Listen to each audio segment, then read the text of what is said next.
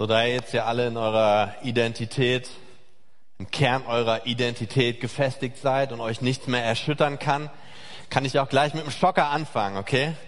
Ich nehme euch mit in ein Hobby, das ich mal hatte, vor langer, langer Zeit, schon ein paar tausend Jahre her. Ich habe das nicht die ganze Zeit gemacht, aber in einem Teil meines Lebens war ich bekannt dafür. Ich war ein Schleuser. Jetzt weiß ich, dass dieser Begriff hier in diesen Gefilden nicht so besonders beliebt ist, aber versteht nicht Menschenhändler, Schieber oder sonst irgendetwas, sondern ich war eher, ja, eher so eine Art Fluchthelfer. So könnte man es am besten ausdrücken. Ich war ein Fluchthelfer. Und in der Zeit, in der ich gelebt habe, da ist ganz, ganz, ganz, ganz, ganz, ganz, ganz, ganz viel passiert. Und ich möchte euch damit hineinnehmen. Das ist ein Grund, warum ich hier bin. Der andere Grund ist, dass ich mir endlich mal ein Danke abholen möchte. Ja, von euch allen. Okay, drei, Le drei Leute wissen, wer ich bin.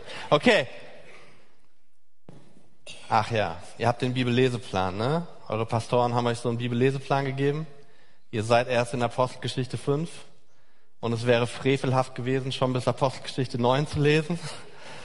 Ja, ein bisschen Neugier oder so, das ist ja, wäre ja völlig als wäre. Ihr, kennt, ihr wisst nicht, wer ich bin. Okay, dann erkläre ich euch die ganze Geschichte, wie ich zu einem Fluchthelfer kam. Denn als ich damals gelebt habe, da war richtig was los. Und es war eine bewegende Zeit, ganz besonders als an einem total verrückten Nachmittag sich jemand angekündigt hat bei uns in der Stadt. Alle haben gesagt, Saulus kommt, Saulus kommt, Saulus kommt. Der Name Saulus war jedem von uns damals ein Begriff. Ähm, wir haben alle gehört, dass da irgendwo in Jerusalem ähm, ein Messias aufgetaucht sein sollte. Und selbst in Damaskus, in meiner Stadt, glaubten einige an den Messias, andere nicht. Und dann gab es eine große Gruppe von Leuten, also zu der habe ich gehört, denen war das komplett völlig egal. Wir haben an nichts geglaubt. Und so war ich ziemlich entspannt, als alle wild herumgeschrien haben, Saulus kommt, Saulus kommt, Saulus kommt. Und tatsächlich, ihr müsst wissen, der Name Saulus, das ist schon ganz schön lustig. Also wenn man, ah nee, das sage ich euch später. Also, wenn man den griechisch ausspricht zum Schießen. Ja, vielleicht komme ich später noch drauf. Aber auf jeden Fall wurde dieser Saulus angekündigt und wir alle haben jetzt gedacht, okay, das ist der Rächer der, des gerechten Judentums und er wird jetzt in die Stadt kommen und alle diese Nachfolger dieses Messias festnehmen, vielleicht sogar hinrichten lassen. Was muss das für ein Kerl sein? Wir haben uns vorgestellt, das ist, das ist wie so ein, ein, ein jüdischer Goliath, ja, der mit seinem Kopf quasi an der Stadtmauer hängen bleibt, in dessen Schatten man so ein ganzes Partyzelt aufstellen kann. Ja, so ein Und dann kam dieser Saulus tatsächlich durchs Tor. Und was soll ich sagen? Er war klein. Er war mickrig. Er wurde gestützt von zwei anderen Leuten. Und ich dachte mir, boah, wenn, die wenn das eine Verkleidung ist, ist die richtig gut gelungen, weil selbst seine Augen waren so milchig gemacht. Ja, und erst später wusste ich, nee, nee, nee, der konnte wirklich nicht sehen. So, und tatsächlich der Name, den er später bekommen hat, Paulus, der passte viel besser als Saulus, weil Saulus, wenn man das griechisch ausspricht, dann hatte das die Bedeutung der Gang der lascive Gang, der verführerische Gang einer Frau, die sich für ihre Dienste bezahlen lässt. Und jedes Mal, wenn wir den Namen Saulus gehört haben, haben wir innerlich gelacht. Aber wisst ihr, was Paulus bedeutet? Der Kleine. Ja, das hat gepasst. Lasst mich euch sagen, an diesem, an diesem Saulus war nichts verführerisch, nichts, gar nichts, ja. Und der kam auf einmal durchs Tor. Und man hat gemerkt, das ist jetzt kein Mensch, der schon jahrzehntelang gehbehindert oder sehbehindert war, sondern der war frisch blind. Das war nicht, dass seine Beine ihn nicht getragen haben, dass seine Muskeln nicht stark genug waren, sondern der musste gestützt werden, weil innerlich in ihm irgend so ein Kampf drin war, den er nicht verstehen konnte. Dieser Mann konnte nicht einschätzen, was gerade passiert war. Eben noch war er der Rächer der Gerechten und jetzt kommt er in eine Stadt, wo er gedacht hat, er kommt mit Autorität und mit Vollmacht und er kann seine Gegner, seine Feinde noch nicht einmal sehen. Dieser Mann kam in Schwäche und in Unsicherheit und jede Bewegung seiner zuckenden, wild um sich herblickenden, toten Augen haben das bewiesen. Dieser Mann kratzt gerade krass an seiner Identität.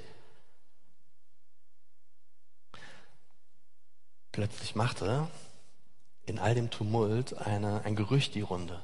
Dieser Saulus, dieser Saulus, der hat irgendwo auf dem Weg nach Damaskus den auferstandenen Jesus gesehen und was noch viel krasser wäre, das Gerücht ging weiter, es könnte sogar sein, dass er Christ geworden war. Und ich habe mir gedacht, endlich passiert in diesem Laden mal etwas, ja? Endlich etwas, worüber man bloggen kann, ja? Also bloggen nicht in dem Sinne, wie ihr denkt. Also bloggen bei uns war Umgangssprache für einmal um den Blog gehen und einmal um den Blog gehen war Umgangssprache für Tratschen, ja? So, aber ich schweife ein bisschen ab, sorry. Ähm, auf jeden Fall, die haben den Saulus genommen und zum Haus des Judas geführt. Und Judas war ein guter Freund von mir. Und habe ich gedacht, da gehe ich auf jeden Fall mit rein und schaue mir das an, was da passiert. Aber kaum war Paulus im Haus des Judas angekommen, da kam auch ein anderer Mann und den kannten wir alle sehr gut aus Damaskus. Das war der Hananias. Das war ein, ein respektierter Jude, der zum Glauben an Jesus gekommen war. Und auch der ging dahin.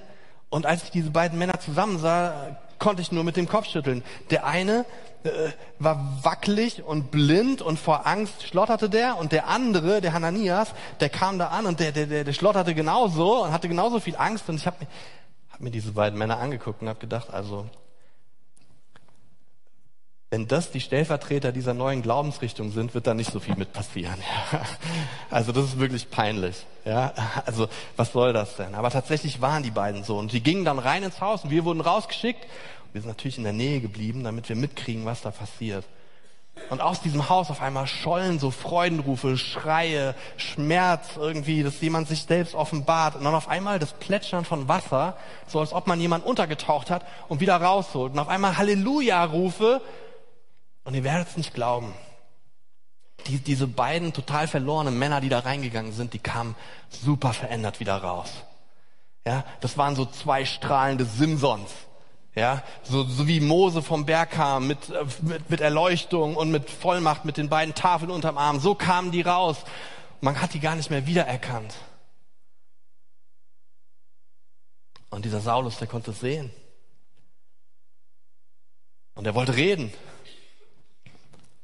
Und er sagte, ihr Leute von Damaskus, Jesus Christus ist der Messias, der Sohn Gottes und er ist auferstanden. Also, und dann ist er erstmal zusammengeklappt, weil er hat drei Tage nichts gegessen und getrunken und wir mussten ihn ein bisschen aufpäppeln. Boah, und dann denkt man, ja, dieser Mann kommt zum Glauben. Eine ganze Stadt verändert sich. Ich habe nicht so die Zeit, euch das alles im Detail zu sagen, aber es hat mich verändert. Und die Veränderung von Saulus, die war jetzt auch völlig da, aber auch völlig nicht da, weil Gott hat nicht seine Persönlichkeit geändert. Und man nannte ihn auch Paulus Stressos, ja, weil er ständig äh, auf Achse war. Und das hat sich nicht geändert. Er ging von Stadt zu Stadt, von Synagoge zu Synagoge. Und als er einmal weiter weg aus Damaskus war, da haben die Führer meiner Stadt beschlossen, wenn er wiederkommt, dann verhaften wir ihn. Und ihr habt euch schon lange gefragt, so wann komme ich endlich ins Spiel? Ne? Ja, jetzt komme ich ins Spiel. Weil als er da war, konnte er auf einem natürlichen Weg die Stadt nicht verlassen. Also haben wir uns überlegt, wie wir ihm eine Flucht bieten können. Und wir machen das ganz biblisch. Es gibt nur eine Art, wie man flieht, in einem Schilfkorb. So wie Mose damals. Ja? Also haben wir ihn in einen Schilfkorb gesetzt und die Stadtmauer runtergelassen. Wir hätten ihn auch in einem Seil runterlassen können, aber das wäre nicht biblisch gewesen. Weil in dem Moment, wo man biblisch Fluchthilfe gibt, ist es auch keine Sünde. Wir haben kurz überlegt, ob wir die Mutter von Paulus finden müssen, wegen dem Stillen von Mose und so, aber dann haben wir gesagt, das brauchen wir nicht. Was Paulus braucht, ist ein Fluchthelfer. Und dann haben wir überlegt, wer ist eloquent, weltoffen, gut aussehend, auf so eine natürliche, aber auch etwas unscheinbare Art und Weise. Ähm, freundlich, ein Menschengewinner. Ja, um es kurz zu machen, die Wahl fiel auf mich. Und dann dann sind wir, kurz nachdem Paulus aus da, Saulus Paulus aus dem Damaskus-Ding da rausgegangen ist, haben wir uns in einem Wald getroffen und sind in Richtung Jerusalem gegangen. Und wir haben gedacht, jetzt, jetzt ist alles safe, jetzt ist alles gut. Jetzt kommen wir endlich an bei den Leuten, die auch glauben. Keine Verfolgung mehr. Aber lasst mich euch sagen, das, was in Damaskus passiert ist, es war nur ein Sturm im Wasserglas gegenüber dem, was da in Jerusalem passieren wollte. Saulus hat sofort geschnallt, dass als er Jesus sein Leben gegeben hat und als Hananias zu ihm gesagt hat, du wirst viel leiden müssen für deinen Herrn, da wusste Paulus, er wird auch sein Leben hingeben, kein Problem. Was er nicht geahnt hat, dass es so viele Gegner in den eigenen Reihen geben würde. Und so kam er nach Jerusalem, trat vor die Apostel und die Apostel sagten, danke, aber nein, danke, mit dir wollen wir nichts zu tun haben. Denn in ihrer Erinnerung war noch ganz frisch, was damals passiert ist, als Stephanus gesteinigt wurde und ähm, Paulus daneben, Saulus daneben stand und ohne mit der Wimper zu zucken das zugelassen hat und gebilligt hat. So einem konnten und wollten sie nicht vertrauen. Also ging Paulus in ein Mietshaus, ich bin mit ihm mitgegangen und wir wussten nicht recht, was passiert. Paulus war niedergeschlagen. Und er hat in den alten Propheten gewälzt und er hat in ihrem Leben das wieder erkannt, was er gerade durchlebt und dachte, das wird wahrscheinlich auch mein Schicksal. Und ich saß da als Fluchthelfer mit Potenzial, wie ich dachte, und für mich war Jerusalem eine Sackgasse. Wie soll es hier jemals wieder weitergehen? bis dann eines Morgens jemand an unsere Tür klopfte. Und als ich aufmachte, ihr werdet nicht glauben, wer da war. Es war Barnabas. Kein Apostel der ersten Generation, aber einer aus der zweiten Reihe, der absoluten Leiter in Jerusalem. Und ich dachte schon, jetzt ist es vorbei. Jetzt wird er uns sagen, haut ab, packt die Koffer, niemand will, uns, will euch hier jemals wiedersehen. Aber er fragte ganz höflich und freundlich, ob er eintreten könnte. Und Saulus, ja, Saulus Stressus in seiner nicht ganz so hm, sensiblen Art, ja, auf jeden Fall, komm, setz dich hin. Oder. Also hat er sich hingesetzt und dann habe ich gedacht, okay, jetzt geht's los. Jetzt werden die sich Dinge unter die Nase reiben, das wird eskalieren, so wie, wie komme ich hier heil aus der Nummer raus? Aber das Gegenteil war der Fall. Es war keine Inquisition. Hier war kein Justizbeamter, der mit Zweifeln nachprüfen wollte, ob hier irgendwas passiert ist. Wir alle spürten deutlich, Barnabas, der möchte Saulus glauben. Und er stellte ganz andere Fragen. Die einzige Frage, die Paulus, Saulus jemals so wirklich in Jerusalem gestellt wurde, war, hey, du bist doch der, der für den Tod von Stephanus verantwortlich war. Und wenn Saulus dann gesagt hat, ja, ja, stimmt, so richtig kleinlaut, dann war das schon die letzte Frage, die gestellt wurde, bevor die sich noch einmal aller Spucke in ihrem Rachen entledigten und ich wieder seine Schuhe putzen durfte. Aber dieser Barnabas, der war anders. Der stellte andere Fragen. Wie war das eigentlich, Saulus, als Jesus dir begegnet ist? Was hast du da gefühlt? Ah ja, so war es bei mir auch. Wie war das mit deinen Schuldgefühlen, nachdem du ihn erkannt hast? Hm. Ja. Ja, das kann ich nachvollziehen. Und woher wusstest du eigentlich, dass es die Stimme von Jesus war, dem Sohn Gottes, der mit dir geredet hat?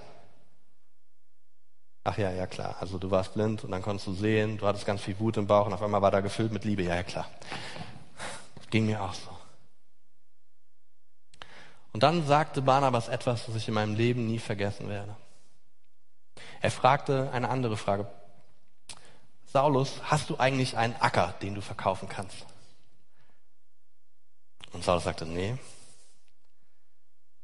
Und dann erzählte Barnabas seine Geschichte. Weißt du, uns vereint eine Sache. Als ich hier in Jerusalem angekommen bin, da war ich ein Levit und das mochten die Apostel überhaupt nicht. Und weißt du was? Ich kam aus Zypern, das mochten die noch viel weniger. Die haben mich nicht auf dem Radar gehabt. Aber als ich einen Acker verkauft habe und ihnen das Geld gegeben habe, da war ich auf einmal nicht mehr Josef, wie ich früher hieß, sondern Barnabas, Sohn des Trostes. Ja, so macht man hier Karriere in Jerusalem. Und eigentlich ist es gut, dass du keinen Acker hast. Ähm, die letzten Leute, die einen Acker verkauft haben hier, das ging nicht so gut aus und die Leute sind ein bisschen zögerlich, ihre Äcker zu verkaufen. So, dann lachten die beiden schallend und äh, ihr würdet auch lachen, wenn ihr schon bis Apostelgeschichte 5 gelesen hättet. Und dann sagte Barnabas, weißt du, ich werde dein Acker sein, Saulus. Ich werde dein Leumund sein. Ich werde dein Bürger sein. Ich werde dein Türöffner in diese Stadt und in diese Gemeinde sein. Und ich werde die Verantwortung dafür übernehmen, was passiert. Und wisst ihr was? Dann hat sich auf einmal in Jerusalem für uns jede Tür geöffnet. Und nicht nur die Türen in Jerusalem, sondern die Tore dieser Welt haben sich geöffnet. Und das Evangelium von Jesus Christus ist in alle Welt gekommen. Bis hierhin nach Bremen, zur Paulusgemeinde der Name von Saulus Paulus, auf den diese Gemeinde zumindest ihren Namen fußt. Okay, Kleine Zusammenfassung mit 1% fiktivem Element. Aber in dieser Predigt geht es heute um Umkehr. Gott macht aus Saulus einen Christen und er benutzt dafür einen Menschen, Hananias. Und später, als alle in Jerusalem in Paulus immer noch den Stephanus-Mörder sehen, da sieht Barnabas in Paulus schon den Apostel für alle Menschen, die nicht aus jüdischem Hintergrund kommen. Es geht heute also um eine Umkehr zu Gott und eine Umkehr der Annahme von anderen Menschen. Eine doppelte Umkehr. Denn Barnabas sah durch die Vergangenheit des Paulus hindurch. Barnabas wurde nicht nur Sohn des Trostes genannt, er war ein Sohn des Trostes. Und das, was er mit Saulus, Paulus gemacht hat, das würde er später nochmal machen mit Markus und sich gegen Paulus stellen. Barnabas war ein Mensch, der anderen Menschen eine Chance gegeben hat. Jemand, der an die Kraft Gottes, der an die Kraft von Umkehr und Veränderung glaubte. Aber vor allem glaubte er an die bedingungslose Annahme, die auch vor einem hohen Risiko nicht zurückschreckte. So die Umkehr von Paulus auf der Straße nach Damaskus ist den meisten von uns heute ein Begriff. Saulus, Paulus war religiös, aber ohne in Beziehung zu Gott zu sein. Er wollte das Richtige tun, aber er startete vom völlig falschen Ausgangspunkt. Wie die Apostelgeschichte bei ihm und auch in verschiedenen anderen Menschen, die dargestellt werden, lädt sie, die Apostelgeschichte, auch uns heute zu einer Umkehr ein. Und ein paar von uns heute in diesem Raum, es könnte sein, dass du eine Umkehr der ersten Kategorie brauchst, eine Umkehr hin zu diesem Gott, den du noch nicht richtig kennst. Ein Vertrauensschritt in die liebenden Arme Gottes, so wie Paulus das erfahren hat. Eine erste und entscheidende Kehrtwende in deinem Leben. Und ich lade dich heute ein, falls es der Fall ist, komm doch einfach nach dem Gottesdienst zu uns. Wir beten, wir beten mit dir. Denn wir haben keinen kleinlichen Gott. Wenn man das Wort Umkehr hört, könnte man denken, ach, hier geht es um, um jeden kleinen Fitzel, den wir nicht richtig machen. Und wir haben einen Gott, der auf jeden kleinen Fitzel des unseres nicht richtig machens guckt und das uns danach bewertet. Aber das Gegenteil ist der Fall. Paulus selbst schreibt in Römer 2, Vers 4, weißt du nicht, dass Gottes Güte dich zur Umkehr leitet? Paulus wurde nicht für sein altes Leben bestraft, Paulus wurde für sein neues Leben beschenkt. Und auch wir werden nicht für unsere Fehler zur Rechenschaft gezogen, sondern uns wird durch die Güte Gottes, durch das Kreuz von Jesus Christus, Vergebung von allem zugesprochen. Also vielleicht klopft diese Güte Gottes heute an deine Tür, dann ignorier das nicht. Und vielleicht klopft sie schon sehr lange an deine Tür, durch andere Menschen, die dich vielleicht auch hier in diesen Gottesdienst gebracht haben, dann ignoriere das auch nicht. Aus Paulus wäre ohne Hananias kein Christ geworden. Aus Paulus wäre ohne Hananias kein Christ geworden. Aus mir wären ohne zwei besondere Menschen in Texas kein Christ geworden. Aus Ingo wird ohne seinen Großvater und seinem Vater, die ihm Liebe vorgelebt haben, kein Mensch, der an die rettende Liebe Gottes glaubt. Und die Frage ist, wie sieht's bei euch aus?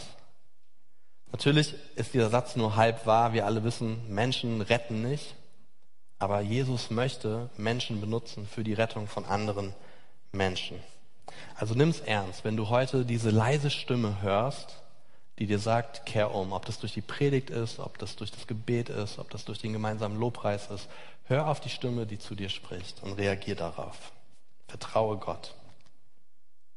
Aber andere von uns brauchen keine Bekehrung in dem Sinn, dass sie zum ersten Mal die Güte Gottes ergreifen, sondern eine Umkehr wieder, wieder hin zu Jesus. Und diese Umkehr kann sich in ganz vielen Aspekten äußern. Da gibt es die Umkehr von Gebundenheit. Es gibt so viele Dinge, von denen wir gebunden werden. Zeit, Arbeit, Sex, Geld, Familie, Freiheit, Freizeit, Gesetz.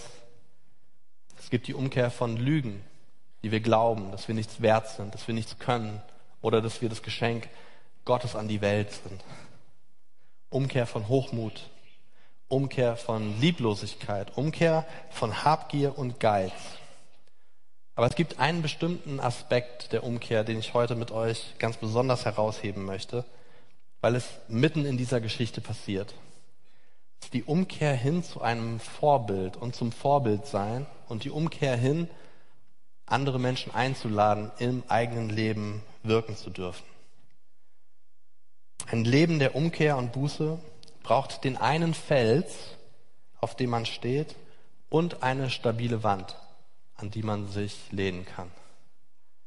Wir brauchen diesen einen Fels, wir brauchen Jesus als den Standpunkt und den Startpunkt unseres Lebens, dass wir verwurzelt sind in seiner Gnade und in seiner Liebe und in seiner Freude für unser Leben. Aber dann brauchen wir auch Menschen, die uns begleiten, Menschen, an die wir uns anlehnen dürfen und Menschen, die bereitwillig sagen, ja, lehn dich an mich an. In Bezug auf unsere Geschichte ganz platt gesagt, aus Saulus wird ohne Barnabas kein Paulus. Oder aus dem Verfolger der Christen wird ohne Barnabas nicht der Leiter einer Missionsgesellschaft. Aus dem Hirtenjungen David wird ohne den Propheten Samuel kein weiser König. Aus Klaus wird ohne Johannes kein Pastor, der hier 40 Jahre den Dienst macht und ihn gut macht und ihn gut beendet. Aus dem kleinen Markus mit K wird ohne Bill und John Mark und Lee und Joe kein leidenschaftlicher Theologe. Aus Julia der Frau des Markus mit dem kleinen K, äh, dem kleinen Markus mit dem K, wird ohne Diana und Cindy und Lori keine Frau, die sich danach sehnt, Jesus auch dann ähnlicher zu werden, wenn das Leben schwierig ist. Aus David wird ohne Fapse und Jano kein Songwriter und kein Vikar. Aus dem großen Markus mit C wird ohne Sabine und Eckehard ohne J. Paul aus Indien, ohne Cohen aus Südafrika, ohne Annette und Dieter aus Bremen, ohne Jonas im Niger, kein Gottliebhaber, kein Theologe, kein Missionar, kein Ehemann, kein Life Trust Leiter, kein Pastor. Aus Simon wird ohne Rolf, Joscha, Arno und Reggie kein hingebungsvoller Nachfolger und Leiter unserer Arbeit mit Kindern. Aus Ingo wird ohne Doyle, Bill, Dorothy, Heike, Ben kein Evangelist und Hirte von anderen Menschen, der in diesen anderen Menschen das sieht, was andere in ihm gesehen haben.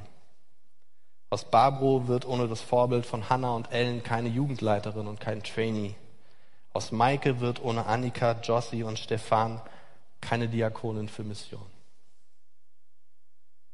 Und ich bin einfach mal bei den Leuten geblieben, deren Biografien ich gut kenne und von denen ich weiß, dass sie damit kein Problem haben, dass ich es sage. Wie schön wäre es, wenn jeder von uns so einen Satz formulieren könnte. Also die Art von Umkehr, für die ich heute plädiere, ist die Umkehr weg vom Leben für sich selbst und hin zum Leben für jemand anderen. Und zwar als jemand, der Orientierung braucht und sie nachfragt und jemand, der Orientierung geben möchte. Viele von uns brauchen diese Art der doppelten Umkehr. Weg vom Individualismus, weg von der Idee, dass wir selbst es schon irgendwie ganz alleine schaffen, weil wir ja Jesus haben. Und es ist schön, dass wir Jesus haben und wir brauchen Jesus als Ausgangspunkt. Aber Jesus lässt uns nicht da stehen. Wir brauchen einander. Wir brauchen einander mehr als jemals zuvor. Wenn also jemand auf mich zukommt und mir Hilfe anbietet und ich mir gar nicht sicher bin, ob ich die brauche, ich weiß, was dann in mir passiert. Und ganz oft ist es ein Ausdruck der Arroganz und der Selbstgerechtigkeit. Und ich denke, das ist einfach ein gesundes Selbstbewusstsein, dass ich mir schon selbst Hilfe suchen kann und das schon selbst ganz gut im Griff habe. Aber eigentlich ist es Überheblichkeit und Ignoranz. Ich denke, wir haben ja Jesus und das reicht. Liebe Paulusgemeinde, wir dürfen aufeinander zugehen und fragen, willst du mein Barnabas sein? Vielleicht hat nicht jede und jeder Zeit dafür. Vielleicht gibt die Lebenssituation das gerade nicht her. Aber wir dürfen nach Begleitung, Orientierung und Hilfe fragen. Wir geben euch ausdrücklich die Erlaubnis, das zu machen. Und wir brauchen eine Umkehr weg von unseren Minderwertigkeitskomplexen, wo wir denken, wir haben ja gar nichts, was wir geben könnten. Wer bin ich denn schon, dass irgendjemand von mir profitieren könnte? Dabei ist es gar nicht so schwer. Manchmal reicht es einfach, jemandem die Hand zu reichen in einer Situation, wo ganz offensichtlich Hilfe benötigt wird. Und vielleicht entsteht ganz viel und mehr daraus. Wir können zu Menschen sagen, ich bin das kleine bisschen Stabilität und Sicherheit, das dir fehlt. Ich bin deine stützende Mauer.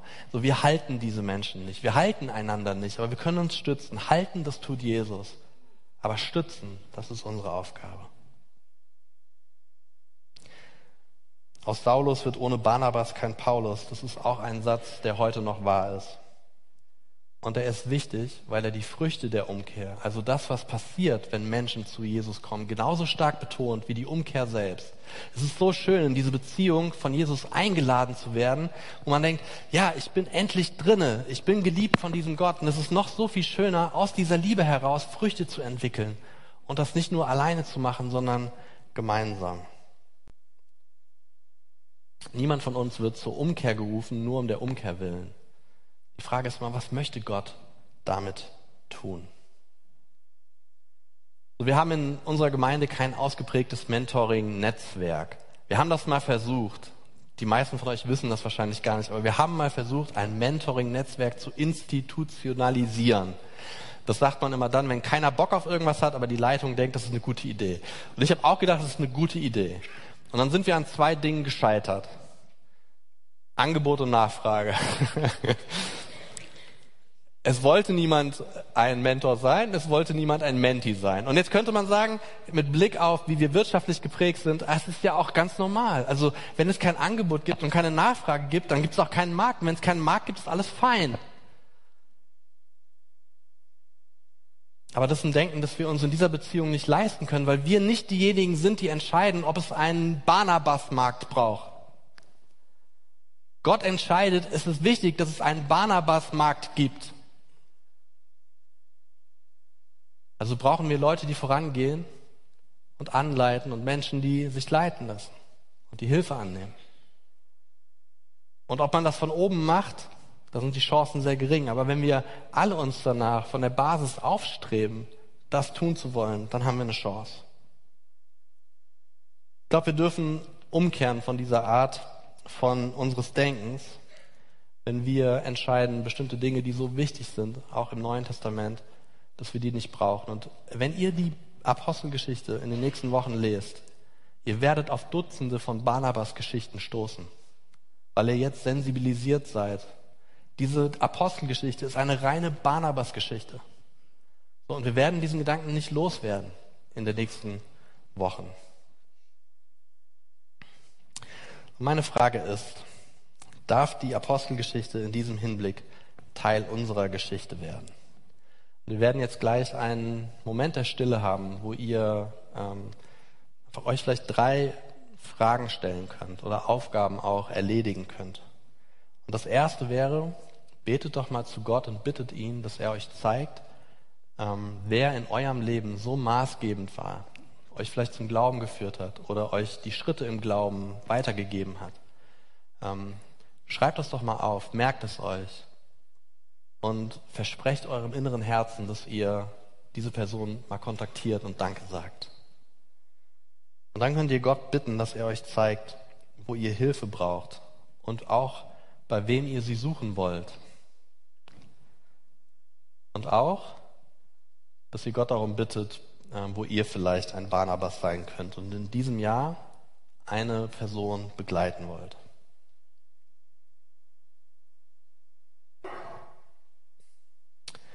Unser Alltagsgeschäft als Christen ist die Umkehr. Das ist unser täglich Brot. Und heute laden wir Gott ein, dass er uns eine Umkehr schenkt, die uns nicht nur auf ihn orientiert, sondern auch aufeinander. Ähm, ich bete und dann haben wir einen Moment der Stille.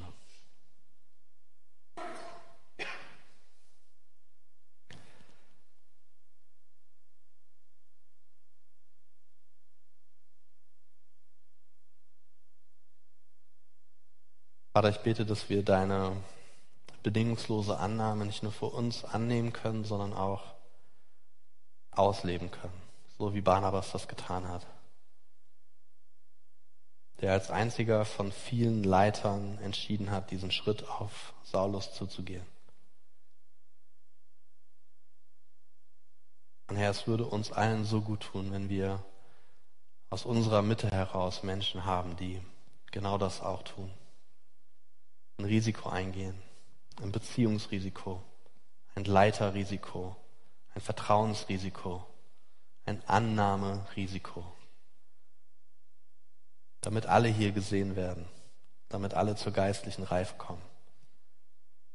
Und mein Gebet ist, dass du das schenkst, wenn wir jetzt gemeinsam in Stille vor dir kommen.